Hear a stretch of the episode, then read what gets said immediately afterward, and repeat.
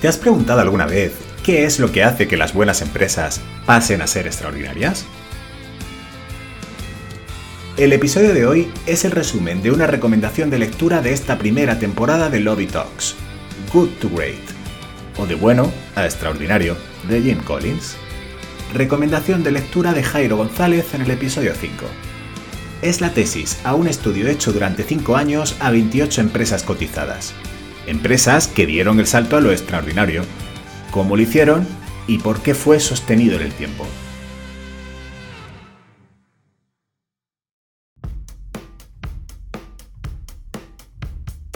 Soy Rodrigo Martínez y estás escuchando Lobby Talks.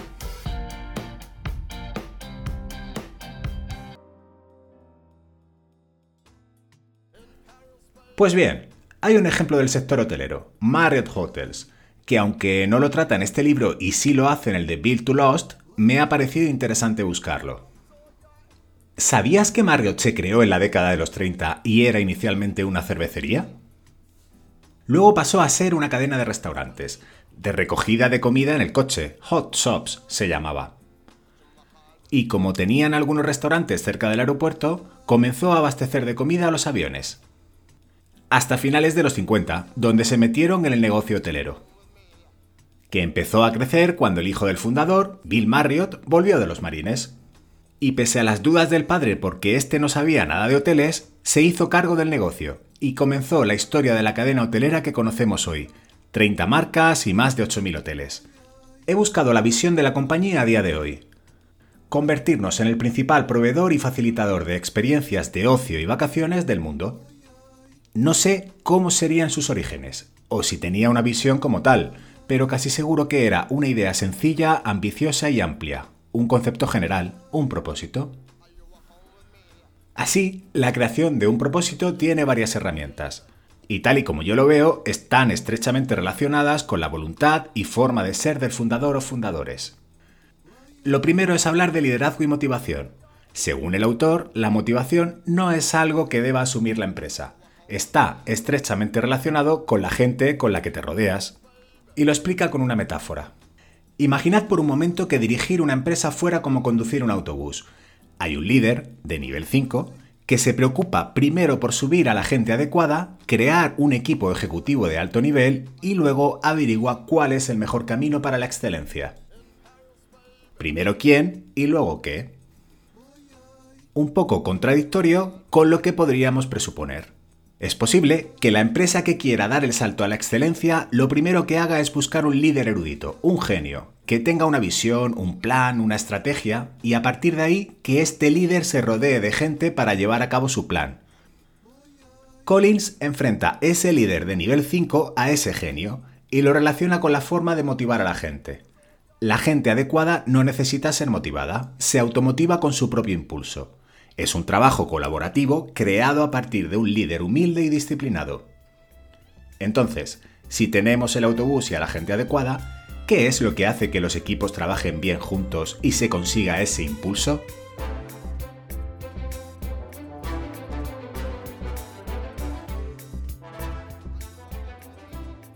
La claridad de la misión y la visión, fijar objetivos para conseguir cosas, pero sobre todo crear un concepto general que dé sentido y propósito a la compañía. Y en el libro, en cuanto a la fijación de objetivos, me gusta la forma en la que lo plantea. Le da una vuelta a los indicadores y KPIs habituales en base a ese concepto general. Pone el ejemplo de una empresa que pasó de usar la métrica de beneficio por tienda a la de beneficio por visita de cliente, creando un concepto general claro y sencillo tener las tiendas mejores y más adecuadas que dieran un mayor rendimiento por visita de cliente. Este cambio de beneficio por tienda a beneficio por visita de cliente les hizo comenzar a hacer uso de la creatividad. Tomaron decisiones que afectaban a las ubicaciones de las tiendas, al tipo de producto que se vendía o a los márgenes de beneficio. Optaron por las mejores ubicaciones y aunque los alquileres pudieran mermar la rentabilidad de las tiendas, el cambio de beneficio por tienda a beneficio por visita de cliente hizo que pensaran e incluyeran nuevos productos con mayores márgenes para poner a la venta. La incorporación de esos nuevos productos hizo que el interés del cliente y la practicidad de la tienda aumentase. por lo que el número de visitas era cada vez mayor. Las ubicaciones más adecuadas, el aumento de la oferta, la mayor practicidad y el mayor margen por producto hicieron que los ingresos y beneficios aumentaran y con ello su capacidad de crecimiento. Tienda por tienda, manzana por manzana y ciudad por ciudad. Es como la evolución que se vive en Hospitality. Ya no solo hablamos de ADR, que podría ser similar al ingreso por tienda, o REPAR, sino que surgen conceptos como el Total Repar, el GOP-PAR u otros que también son interesantes como el REPAG, ingreso por cliente disponible. Y como este tipo de KPIs acaban dando mayor información sobre el rendimiento de la empresa y pueden generar mayor creatividad en la definición de producto, es probable que no tardemos tanto en relacionar la oferta con empleo de recursos y aparezcan ratios como por ejemplo ingreso medio por empleado. Todo esto se recoge en el apartado del libro que habla sobre qué dirige tu motor económico. Nos queda por conocer cómo encontrar ese concepto general. Y aquí entra en juego el concepto del erizo.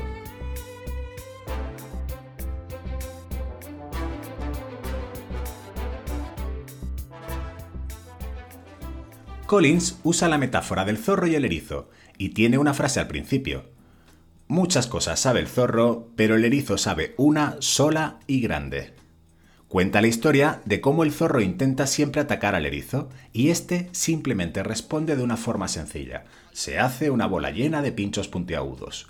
Esto sirve para entender en qué eres el mejor del mundo y actuar en consecuencia, de una forma clara y sencilla. Y en esta parte, la idea de definir y simplificar el concepto general me recuerda al concepto japonés de Ikigai, el autor plantea tres círculos que se relacionan con tres preguntas. ¿Qué es lo que más te apasiona? ¿Qué dirige tu motor económico? Y el tercero, ¿en qué puedes ser el mejor del mundo? Así, la intersección entre esos tres círculos da como resultado el concepto general.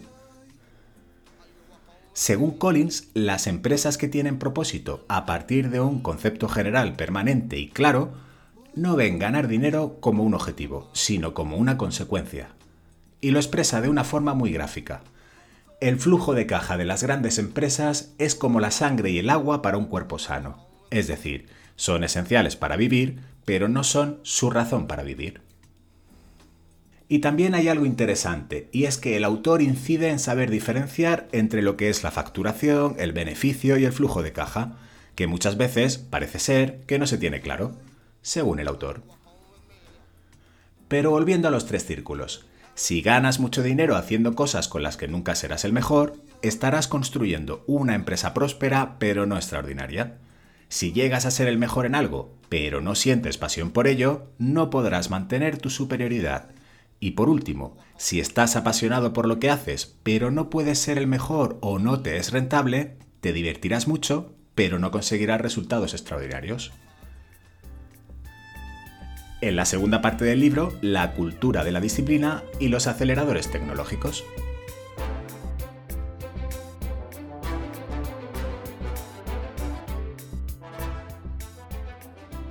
Collins aboga porque la disciplina por sí misma no garantiza resultados. Existen muchas empresas altamente disciplinadas que nunca llegan a ser extraordinarias hay que saber preservar ese concepto general y estimular el progreso con las personas, los pensamientos y las acciones disciplinadas, de tal forma que el impulso por el progreso surge del impulso humano. Y en cuanto a los aceleradores tecnológicos, Collins plantea la tecnología como una aceleradora, no como una creadora de impulso. Así, las empresas que emplean la tecnología para crecer lo hacen como un acelerador hacia una meta, como una herramienta, no como una meta en sí misma. Si juntamos todos estos conceptos, conseguiremos el impulso necesario para que la empresa siga funcionando. Es lo que el autor llama Hot Wheels. Lo compara con una enorme bola pesada compuesta por el primero quién y el luego qué, el concepto del erizo y el resto de cosas. Entonces, la tarea directiva consiste en empezar a impulsar esa rueda, bueno, mejor dicho, a empujar esa rueda, hasta el punto en el que la rueda empieza a moverse por sí sola, por inercia. Aunque quizá uno de los aspectos más disruptivos del libro es la forma en la que plantea la motivación de la gente. Pregúntate, ¿qué es lo que más desea la gente?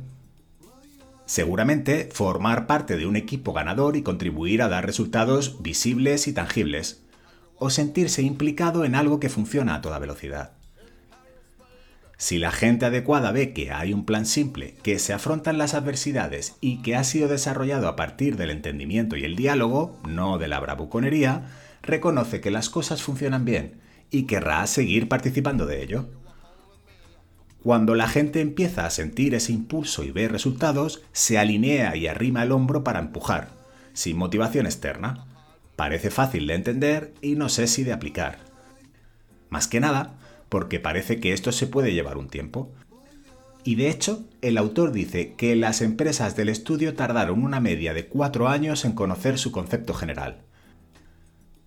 Y como mi gran duda con todo lo que he venido leyendo era cómo ese concepto del erizo podía generar inmovilidad y riesgo ante un entorno cambiante, me ha gustado ver que al final del libro el autor ataca precisamente esta duda. Collins dibuja un yin-yang, con dos infinitivos, preservar los valores centrales y el propósito y cambiar las prácticas culturales y operativas, los objetivos y estrategias específicas. Haciendo así, la clave para mantener la excelencia a largo plazo en un entorno cambiante no es el reconocimiento intelectual a un CEO erudito, más bien es un impulso profundo, interno, compulsivo, casi primario, que las empresas son capaces de institucionalizar como parte de su cultura. Un impulso como el de J.W. Marriott, fundador de la cadena hotelera, que mantenía el lema Sigue siendo constructivo y haciendo cosas constructivas hasta el final. Haz que cada día cuente. Pues ya está. He hecho un resumen muy superficial del libro con la idea de animaros a leerlo. Ah, y una última cosa. Creo que los principios y lo que desarrolla el libro se aplica a empresas, pero también diría que se puede aplicar al ser humano, a la persona. Y ya sé que esto de la disciplina pues a veces cuesta un poco, pero es una cuestión de voluntad, no de forma de ser. Os invito a probarlo.